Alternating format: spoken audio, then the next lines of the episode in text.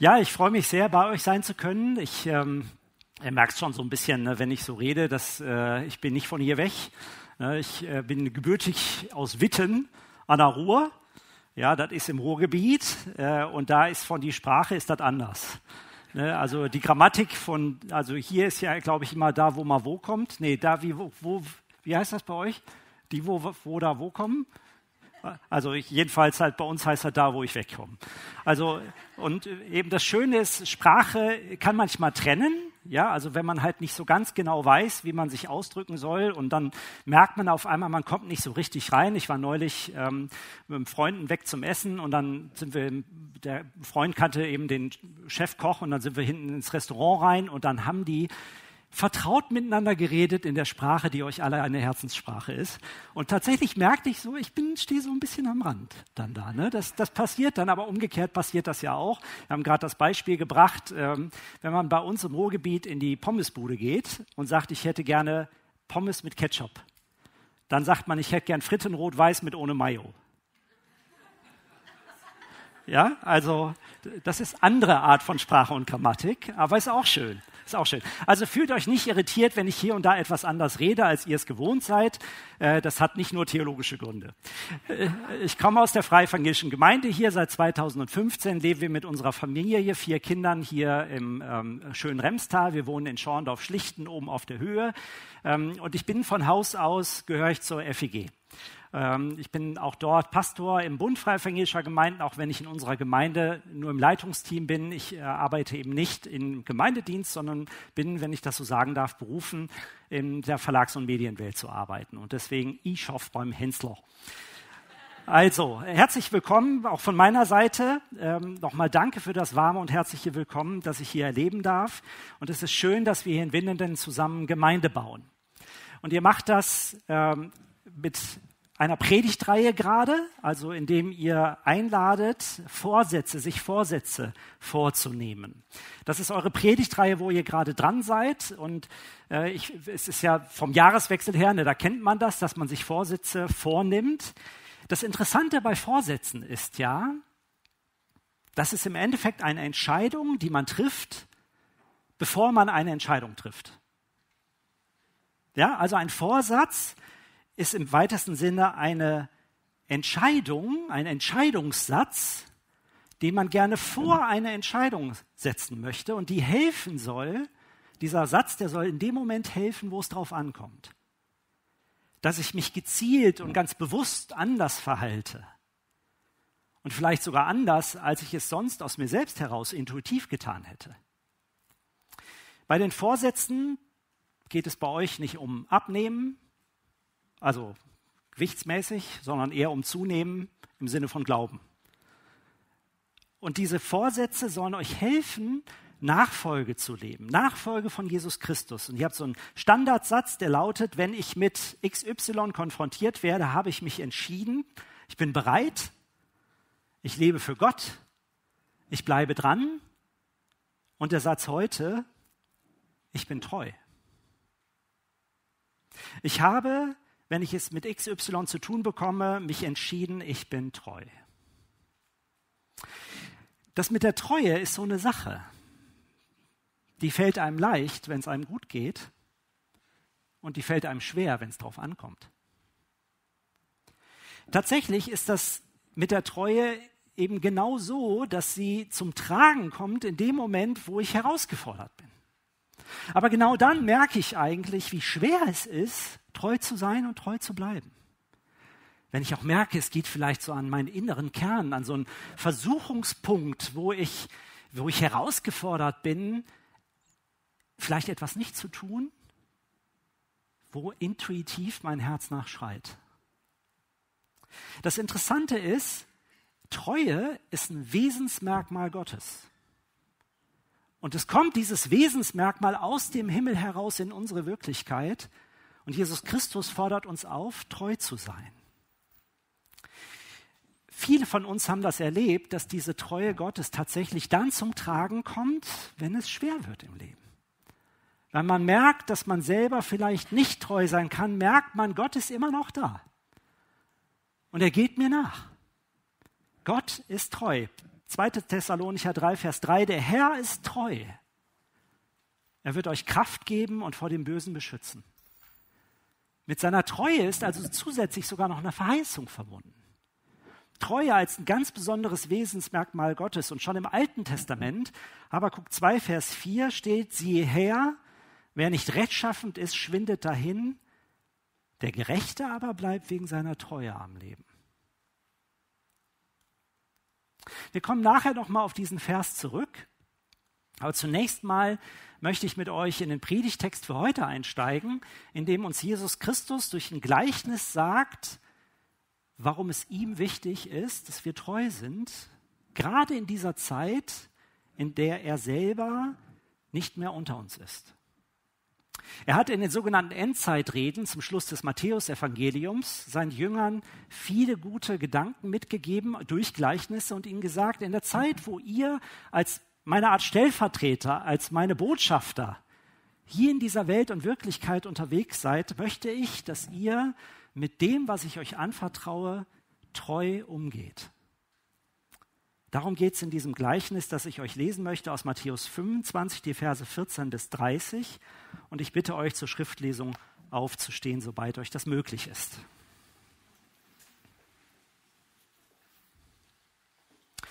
Ich lese aus der Basisbibel das Gleichnis vom anvertrauten Geld. Jesus sagt, es ist wie bei einem Mann, der verreisen wollte. Vorher rief er seine Diener zusammen und vertraute ihnen sein Vermögen an. Dem einen gab er fünf Talente, dem einem anderen zwei Talente und dem dritten ein, ein Talent. Jedem nach seinen Fähigkeiten. Dann reiste der Mann ab. Der Diener mit den fünf Talenten fing sofort an, mit dem Geld zu wirtschaften. Dadurch gewann er noch einmal fünf Talente dazu. Genauso machte es der mit den zwei Talenten. Er gewann noch einmal zwei Talente dazu. Aber der Diener mit dem einen Talent ging weg und grub ein Loch in die Erde. Dort versteckte er das Geld seines Herrn. Nach langer Zeit kam der Herr der drei Diener zurück und wollte mit ihnen abrechnen. Zuerst kam der Diener, der die fünf Talente bekommen hatte. Er brachte die zusätzlichen fünf Talente mit und sagte, Herr, fünf Talente hast du mir gegeben, sieh nur, ich habe noch einmal fünf dazu gewonnen. Sein Herr sagte zu ihm, Gut gemacht, du bist ein tüchtiger und treuer Diener, du hast dich bei dem wenigen als zuverlässig erwiesen, darum werde ich dir viel anvertrauen. Komm herein, du sollst beim Freudenfest deines Herrn dabei sein. Dann kam der Diener, der zwei Talente bekommen hatte. Er sagte, Herr, zwei Talente hast du mir gegeben, sieh doch, ich habe noch mal zwei dazu gewonnen. Da sagte sein Herr zu ihm, Gut gemacht. Du bist ein tüchtiger und treuer Diener. Du hast dich bei den wenigen als zuverlässig erwiesen. Darum werde ich dir viel anvertrauen. Komm herein. Du sollst beim Freudenfest deines Herrn dabei sein. Zum Schluss kam auch noch der Diener, der ein Talent bekommen hatte und sagte, Herr, ich wusste, dass du ein harter Mann bist. Du erntest, wo du nicht gesät hast, und du sammelst ein, wo du nichts ausgeteilt hast. Deshalb hatte ich Angst. Also ging ich mit dem Geld weg und versteckte dein Talent in der Erde. Sieh doch, hier hast du dein Geld zurück. Sein Herr antwortete, du bist ein schlechter und fauler Diener. Du wusstest, dass ich ernte, wo ich nicht gesät habe, und einsammle, wo ich nichts ausgeteilt habe. Dann hättest du mein Geld zur Bank bringen sollen. So hätte ich es bei meiner Rückkehr wenigstens mit Zinsen zurückbekommen.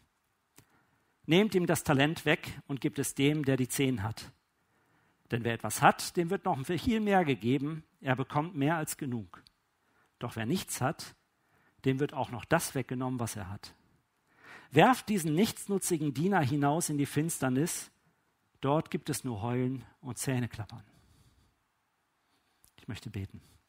Himmlischer Vater, Jesus Christus, Heiliger Geist, dreieiniger Gott. Wir wenden uns deinem Wort zu in der Erwartung, dass du zu uns redest. Und gleichzeitig hören wir auf dieses Wort und müssen es erstmal stehen lassen und annehmen und uns offen machen dafür, dass deine Gedanken und nicht unsere Gedanken in unser Leben hineinsprechen. Und so bitte ich dich von Herzen darum, dass du uns ein Herz für dein Wort, aber auch ein Wort für unser Herz schenkst. Amen. Huh, was für ein Text, was für ein Gleichnis. Ich würde sagen, es gehört eher so zu den leicht unbequemen in der Bibel. Wir haben jetzt zwei Möglichkeiten. Entweder wir biegen ab und nehmen dieses Gleichnis und hören es unter dem Vorzeichen des Anspruchs. Also wir hören, welche Erwartungen Jesus an die Diener hat, wir übertragen sie an uns, wir fragen uns, wo sind wir in dem Text? Oder wir hören es unter dem Vorzeichen des Zuspruchs. Wir hören, dass Jesus Christus, weil er gut ist, weil er seine Jünger und auch uns bedingungslos liebt, uns etwas Wichtiges über Treue sagen möchte, auch wenn es unbequem ist. Das uns hilft bei der Gestaltung von Nachfolge. Ich lade euch von Herzen ein, diesen zweiten Weg mit mir zu gehen, damit ihr etwas Tröstliches hört, etwas Seelsorgerliches, einen Zuspruch, etwas Liebevolles in dem Gleichnis findet. Denn Jesus liegt es am Herzen, dass wir verstehen, was ihm Treue bedeutet. Und dass wir diesen Zuspruch wahrnehmen und der uns Mut macht, Botschafter an seiner Stadt in dieser Welt zu sein. Hört bitte den Zuspruch. Ich werde versuchen, mit euch diesen Zuspruchsweg zu gehen und tiefer zu graben in diesem Gleichnis, was es bedeutet, als Nachfolger treu zu sein. Das tun wir in drei Gedanken. Der erste Gedanke in Treue dienen. Was heißt denn das in Treue dienen? Zunächst einmal sagt uns Jesus mit dem Gleichnis, er vertraut seinen Nachfolgern etwas an. Das ist zunächst mal schön. Ne? Er traut ihnen auch was zu. Ich weiß nicht, ob ihr euch daran erinnert, an den Missionsbefehl. Ähm, Matthäus, auch Evangelium, ein paar Kapitel später. Jesus ist am Berg und er wird hinweggenommen und die Jünger kommen hin und dann heißt es, und einige, einige aber zweifelten. Ich denke immer wieder so, es, äh, wenn ich ein Unternehmen Weltkirche gegründet hätte, ich hätte wahrscheinlich keine elf Typen ausgewählt, von denen die Hälfte zweifelt. Er macht das. Er traut seinen Jüngern etwas zu, mit Zweifel. Er vertraut seinen Nachfolgern etwas an, was ihm wichtig ist. Er sieht, dass sie je nach Fähigkeit oder Lebenssituation unterschiedlich viel managen können. Und er möchte, dass sie mit dem Anvertrauten in seinem Sinne treu umgehen und es vervielfältigen. In diesem Sinne sagt Jesus auch dir, ich sehe dich ich sehe dich in deiner Situation. Ich sehe, was du zu tun vermagst, was du kannst und was du nicht kannst. Und das ist für mich okay, wenn du nicht alles kannst. Ich weiß, was ich dir anvertrauen kann, aber ich tue es auch.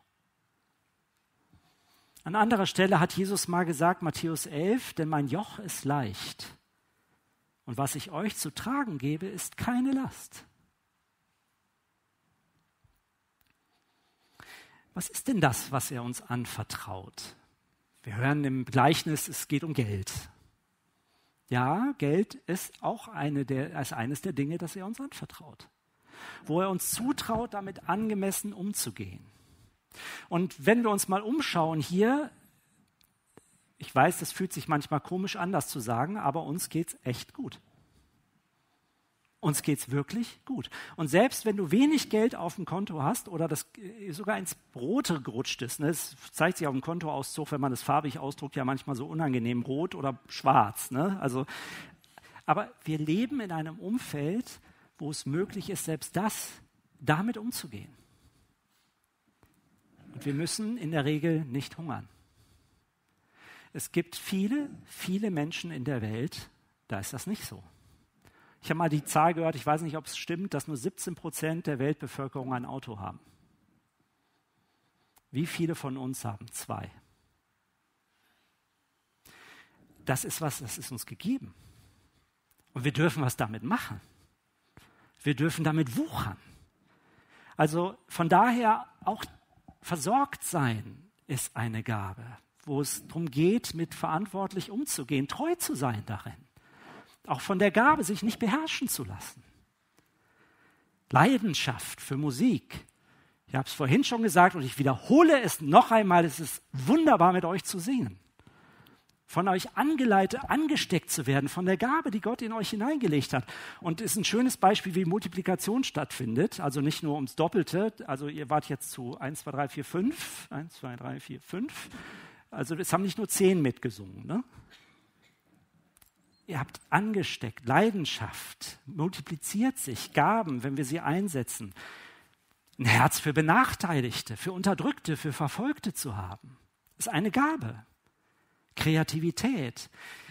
Auch die Fähigkeit, mit Leid umzugehen, ist eine Gabe. Und wenn wir das hören, stellen wir auf einmal fest, dass wir eher auf der Seite desjenigen sind, der vielleicht nur ein Talentfund bekommt und nicht fünf. Liebe ist eine Gabe Gottes. Und wir bekommen sie nicht, um sie zu behalten, sondern um sie zu teilen. Die Kommentatoren sprechen in der Regel, wenn es um diese Gaben geht, nur allgemein von Gaben. Das bleibt so ein Stück offen. Und wir denken häufig an das, was wir zu tun vermögen dabei.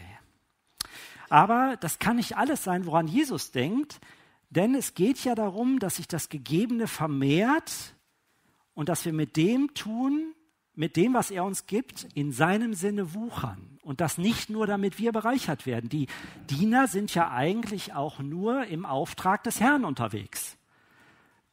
Und es ist ihr Job, das, was ihm wichtig ist, zum Wuchern zu bringen und was er in diese Welt hineingegeben hat und das eben nicht nur für einen selbst. Treu dienen bedeutet in dem Sinne, das, was wir bekommen, zu gebrauchen, um in seinem Sinne damit zu wuchern.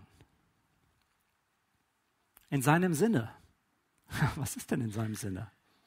Was ist Jesus wirklich wichtig? Was ist Jesus wirklich wichtig? Zum Glück gibt es die Bibel, da steht das drin. Es hat ihn mal nämlich jemand gefragt. Die Pharisäer, Matthäus 22, hörten davon, wie Jesus die Sadduzäer zum Schweigen gebracht hatte, und deshalb kamen sie bei Jesus zusammen. Einer von ihnen, ein Schriftgelehrter, wollte Jesus auf die Probe stellen und fragte, Lehrer, welches Gebot im Gesetz ist das größte? Jesus antwortete, Du sollst dem Herrn, deinen Gott, lieben mit deinem ganzen Herzen, mit deiner ganzen Seele und mit deinem ganzen Denken. Dies ist das größte und wichtigste Gebot, aber das folgende Gebot ist genauso wichtig. Liebe deinen Mitmenschen wie dich selbst. Das Doppelgebot der Liebe ist Jesus wirklich wichtig. Im Sinne Jesu zu leben und darin treu zu sein, heißt also, ein Herz für Gott, ein Herz für die Menschen und mit dem, was wir bekommen, dazu beitragen, dass es sich in Liebe ausbreitet. Vielleicht sind wir hier in der Frage der Liebe so ein bisschen an so einem neuralgischen Punkt. Wie sieht es denn da bei dir aus? Wie viel Platz ist in deinem Herzen für die Liebe zum Nächsten? Für die Liebe zu Gott, für die Liebe zu dir selbst. Wie sieht es da bei dir aus? Als ich im Studium war, ich habe Religion und Biologie auf Lehramt studiert, habe da mein erstes Staatsexamen auch gemacht, also äh, bevor ich dann in Theologie noch mal ein bisschen mehr äh, an der Uni gemacht habe, da kam einmal unser damaliger Pastor zu uns und ich sage uns, weil meine Frau und ich damals schon verheiratet waren und äh, wir waren in der Freievangelischen Gemeinde in Bonn und äh, der Pastor, der dort angefangen hatte, kurz zuvor, hat sich gedacht, es ist doch gut, alle Gemeindeglieder mal zu besuchen. So habe ich zumindest gedacht, das wäre sein Ansinnen. Und als er dann zu Besuch kam, kam irgendwann raus, er kam mit einer Hidden Agenda. Der hatte so einen Hintergedanken mitgebracht. Er kam nicht einfach zum Kennenlernen, sondern er hatte noch, hatte noch ein anderes Thema. Und dieses andere Thema war, dass er dann irgendwann im Laufe des Abends sagte, Christian, wenn ich unsere Mitgliederliste der Gemeinde durchbete und bei eurem Namen lande, dann bete ich bei dir immer dafür, dass du Pastor wirst.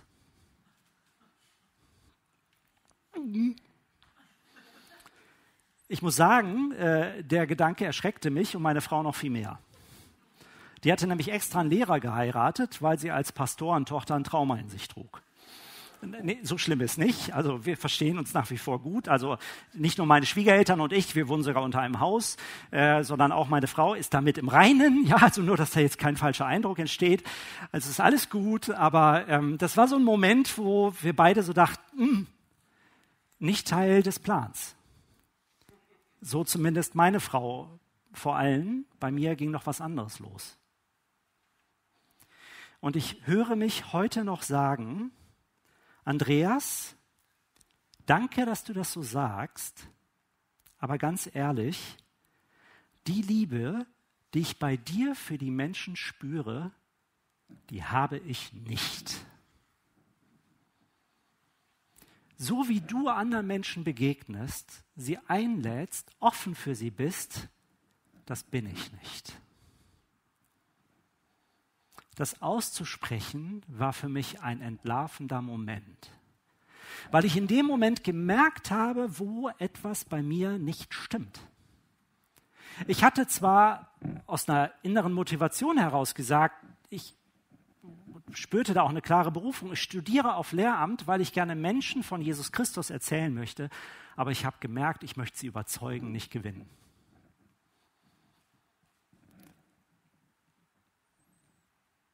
Es fehlte mir an Liebe. Und es tat weh, das zu erkennen. Wie steht es um dein Herz? Wie viel Platz ist dort für andere Menschen? Für Menschen, die Jesus Christus nicht kennen, denen er vielleicht durch dich seine Liebe schenken möchte.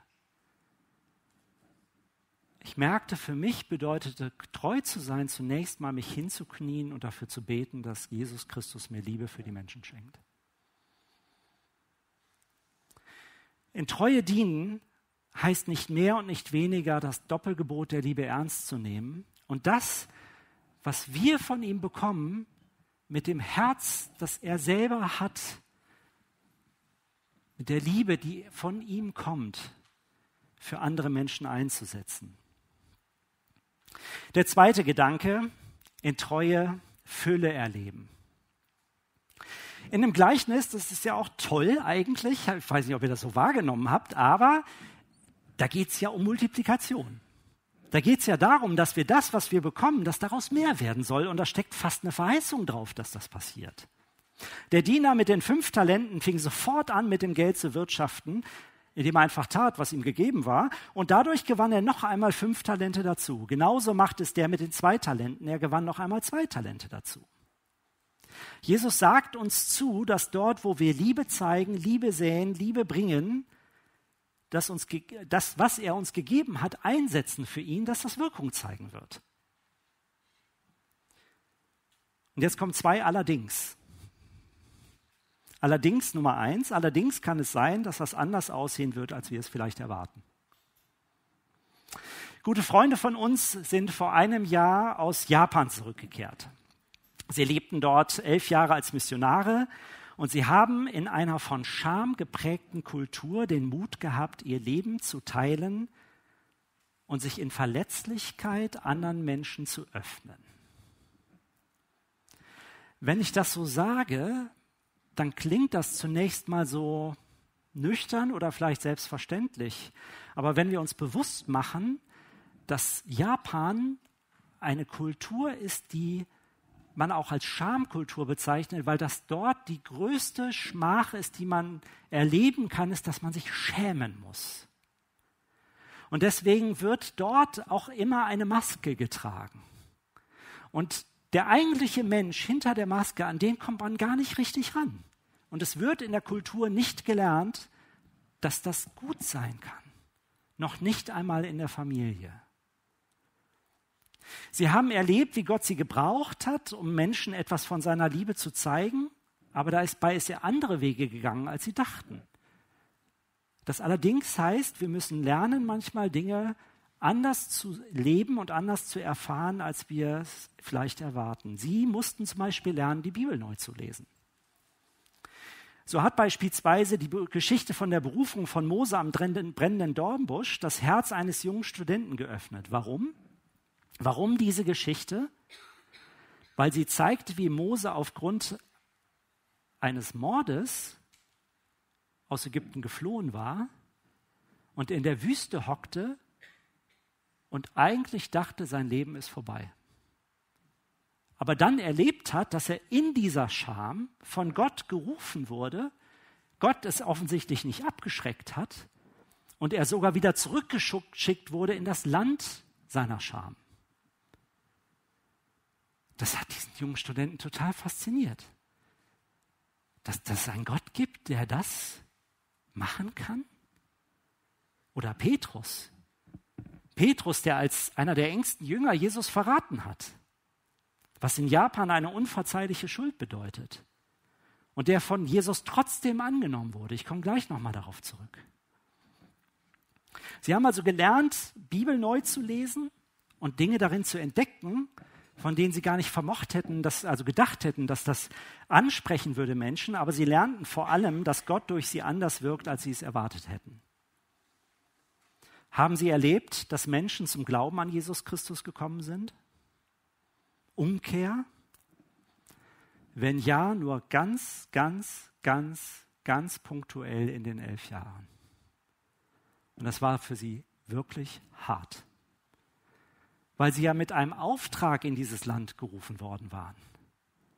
Aber was war der Auftrag? Sie hatten geglaubt, dass sie Menschen in die Nachfolge rufen. Tatsächlich war ihr Auftrag, Liebe zu säen.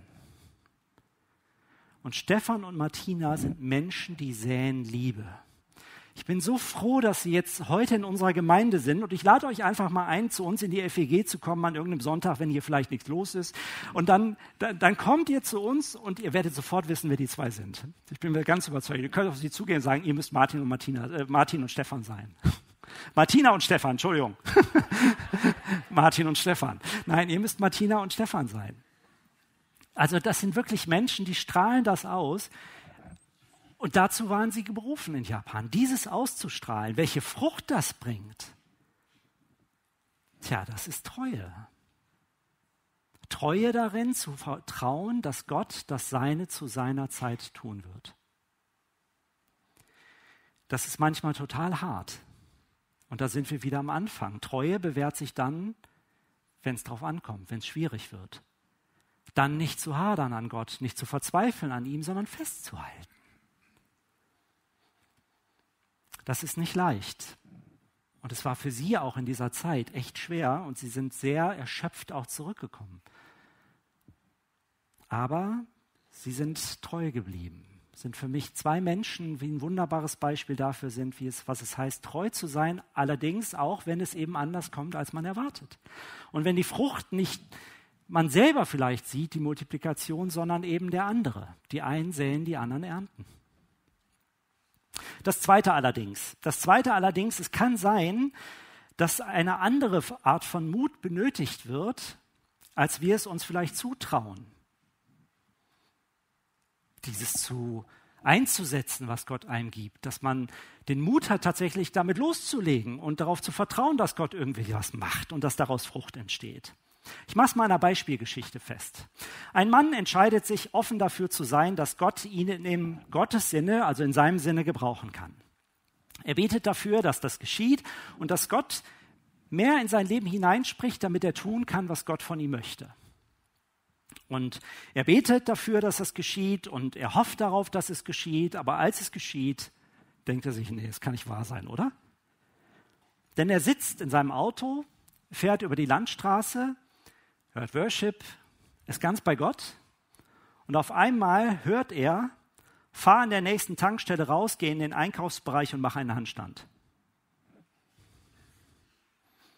Er denkt sich, hm, habe ich das gerade wirklich gehört? Also Eindruck sagt man ja, ne? Hatte ich, hatte ich, kommt das, kommt das, woher kommt das? Kommt das von mir? Kommt das von Gott? Der Mann ist irritiert, befremdet, schockiert. War das wirklich ein Gedanke Gottes, des Heiligen Geistes? Noch einmal, ganz klar. Fahr an der nächsten Tankstelle raus, geh in den Einkaufsbereich und mach einen Handstand. Denkt sich, okay, äh, Gott, wenn du das wirklich willst, dann mache ich das. Äh, vermutlich erwartest du einfach, dass ich das tue als Beweis meiner Treue. Dass ich bereit bin, auch mal das Unerwartete zu tun mit dem, was du mir aufträgst oder mit dem, was du mir gibst. Also fährt er tatsächlich raus, geht in den Innenbereich, stellt das Auto ab, geht in den Innenbereich, schön ne, ihr kennt das in Tankstellen, Einkaufstheken, kleine Regale voll mit äh, guten Dingen und so ein Kaffeebereich mit Stehtischen und da stehen auch tatsächlich ein paar Leute, ist ja noch schlimmer, wenn dann auch noch Leute da sind.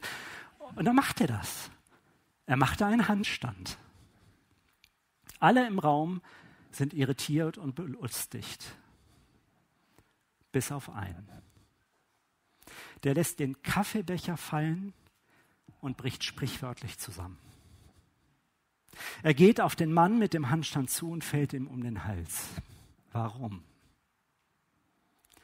Dieser Mann war mit der festen Absicht in die Tankstelle gekommen, noch eine Tasse Kaffee zu trinken und sich dann das Leben zu nehmen. Und er hat zu Gott gesagt, du hast noch eine Chance, mich davon abzuhalten. Hier muss jemand reinkommen und einen Handstand machen. Eine wahre Geschichte. Manchmal braucht es allerdings den Mut, das, was Gott uns gibt, einfach zu tun. Und wenn es so etwas Absurdes ist wie ein Handstand in einer Tankstelle. Treu sein heißt auch mal dem Unvernünftigen folgen, auch wenn wir nicht so richtig verstehen, warum und darauf zu vertrauen, dass Gott schon weiß, was er tut, auch wenn es sich für uns nicht auflöst. Treu sein, damit Fülle entsteht, damit Multiplikation entsteht, heißt sich gebrauchen lassen auf mutige Art, unerwartet das einzusetzen, was man hat. Und darauf zu vertrauen, dass die Frucht kommt zu Gottes Zeit und das geschieht, was er sich überlegt hat. Dritter Gedanke, in Treue nah an Jesus Christus sein. Treu sein und bleiben ist ja nicht immer leicht. Und wir merken das manchmal selber, dass wir in dem Moment, wo wir vielleicht die Nähe zu Christus nicht suchen, es uns leichter fällt, untreu zu sein. Petrus ist in seiner Treue gescheitert. Einer der Jünger, die am nahesten dran waren an Jesus Christus und der noch vor, bevor Jesus gefangen genommen worden ist, fest versprochen hat, ich gebe mein Leben für dich. Und als es darauf ankam, ihn dreimal verleugnet hat. Petrus hatte keine Chance, noch einmal mit Jesus zu sprechen. Und für ihn muss es unerträglich gewesen sein, zu erleben, wie Jesus hingerichtet wurde und zu wissen, hier ist noch etwas offen. Und es muss für ihn unglaublich befreiend gewesen sein, zu erleben, wie Jesus Christus nachher zu ihm kam, kam und gesagt hat, mit dir will ich meine Gemeinde bauen. Warum geht Jesus mit diesem Petrus anders um als der Herr hier in unserem Gleichnis mit dem dritten Diener? Weil der dritte Diener nicht an seinen Möglichkeiten gescheitert ist, sondern bewusst seinem Herrn vorenthalten hat, was ihm zustand. Der dritte Diener wirft in Vers 24 seinem Herrn vor, dass er ein harter Mann ist, dass er erntet, wo er nicht gesät hat, sammelt, wo er nichts ausgeteilt hat. Und er behauptet aus Angst, das Geld versteckt zu haben. Und vielleicht war da sogar auch Angst dabei. Aber er hat die Vorentscheidung getroffen, er hat den Vorsatz getroffen, dass dieser Herr nicht vertrauenswürdig ist. Und deswegen entwickelt er einen Plan, wie er einerseits nicht tun muss, was der Herr von ihm erwartet, aber andererseits sich absichert für den Fall, dass der Herr irgendwann zurückkommt und Rechenschaft fordert.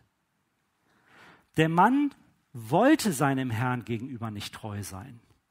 Und das durchschaut dieser und sagt deshalb, du hättest in meinem Sinne gehandelt, wenn du zumindest für Zinsen gesorgt hättest. Auch wenn uns die Reaktion des Herrn zunächst mal erschreckt, das Ende dieses Gleichnisses, so steckt auch hier was Seelsorgerliches drin. Warum? Weil Jesus sagt seinen Nachfolgern, auch wenn es euch schwer fällt, treu zu sein, zieht euch nicht aus Scham oder vorgeschobener Angst zurück, versucht euch nicht abzusichern, sondern überlegt zumindest, wie ihr das, was ich euch gebe, anderen geben könnt, damit sie damit etwas anfangen. Verhindert nicht die Wirkung von dem, was ich euch gebe. In Treue nah an Christus zu sein, heißt im Minimalprogramm, das, was wir bekommen, in seinem Sinne einsetzen und dabei zumindest das uns Mindestmögliche tun.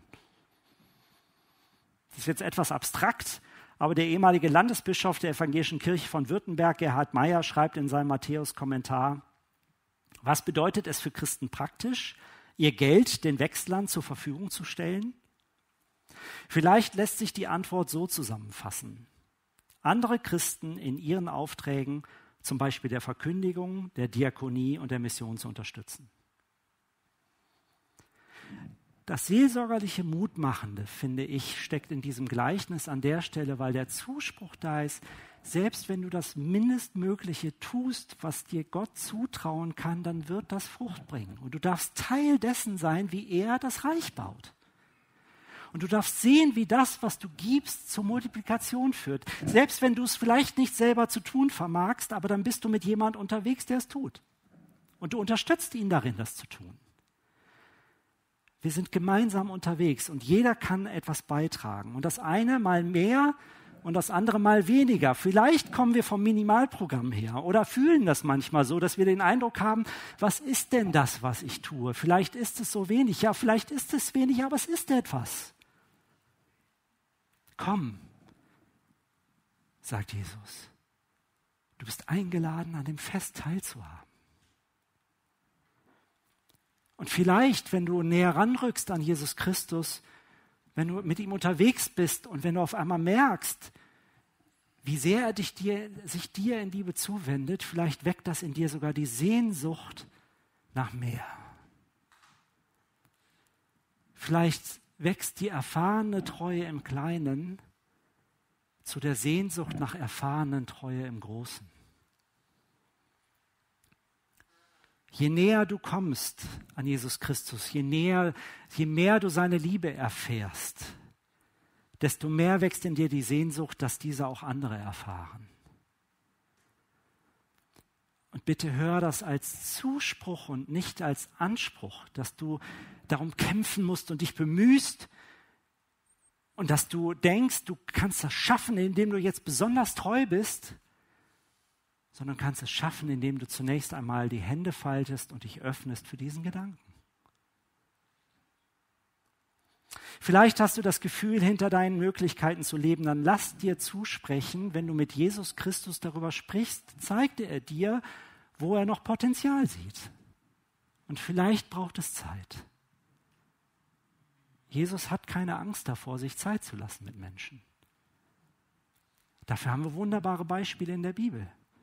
Wie alt war besagter Mose, als er losgeschickt wurde? Wahrscheinlich 80. Wer von euch ist 80?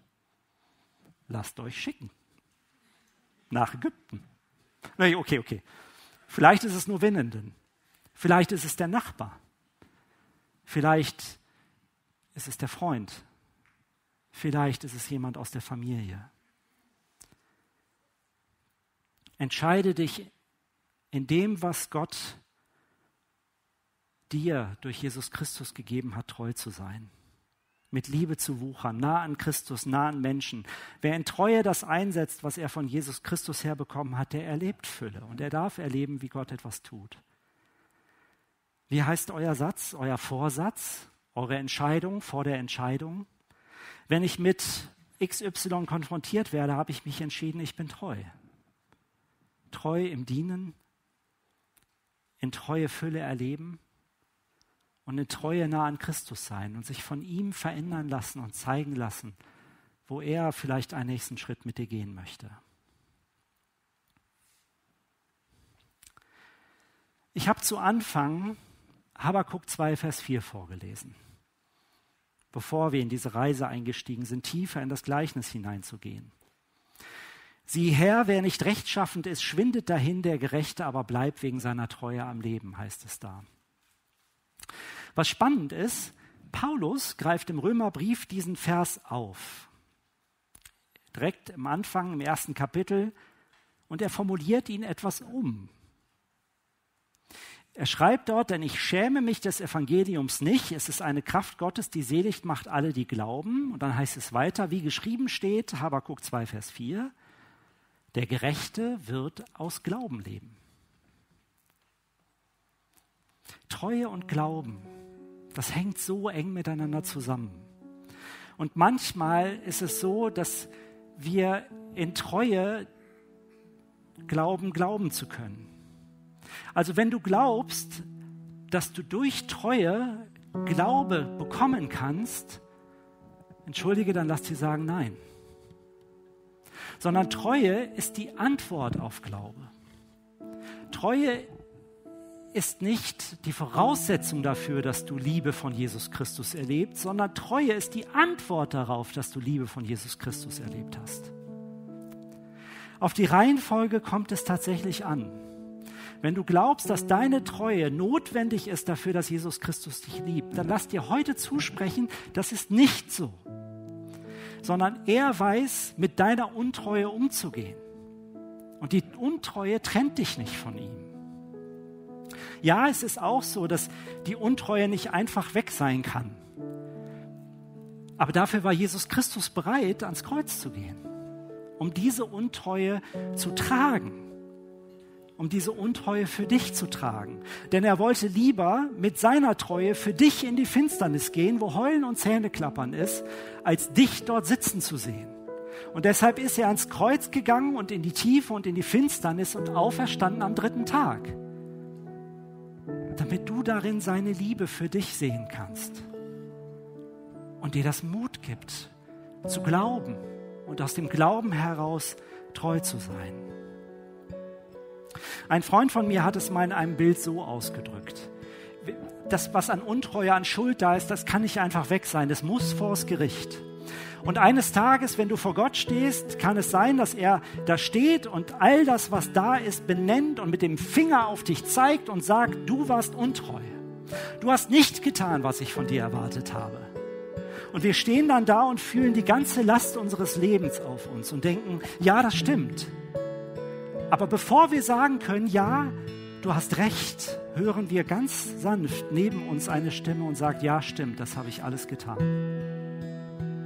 Und irritiert gucken wir uns um zur Seite und wir sehen, dass Jesus Christus ganz nah bei uns steht und dass der Finger Gottes gar nicht auf uns gezeigt hat, sondern an uns vorbei auf Jesus Christus.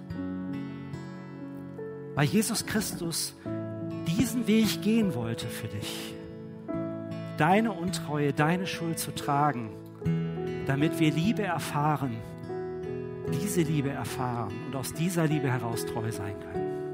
Und vielleicht ist heute Morgen so ein Moment, wo du merkst, es wäre gut, das einfach nochmal neu auszusprechen, diesen Satz zu formulieren. Ich habe mich entschieden, ich möchte treu sein. Wenn das der Fall ist, dann lade ich dich dazu ein. Wir nehmen jetzt eine Zeit der Stille, wir machen schließen die Augen. Wenn du da an der Stelle das ausdrucken möchtest, ich möchte treu sein. Ich möchte einen Schritt mit Jesus Christus wagen, dann steh auf. Es werden nicht alle sehen. Die alle, alle haben jetzt die Augen zu, ich kann das genau sehen. Wenn jemand an der Stelle das ausdrücken möchte auf diese einfache Weise, fühl dich eingeladen, das zu tun. Steh auf und rück damit vor Gott aus. Ich habe verstanden, wie sehr du mich liebst und dass du diesen Weg für mich gegangen bist. Ich möchte dir sagen, danke, ich möchte treu sein. Lasst uns beten.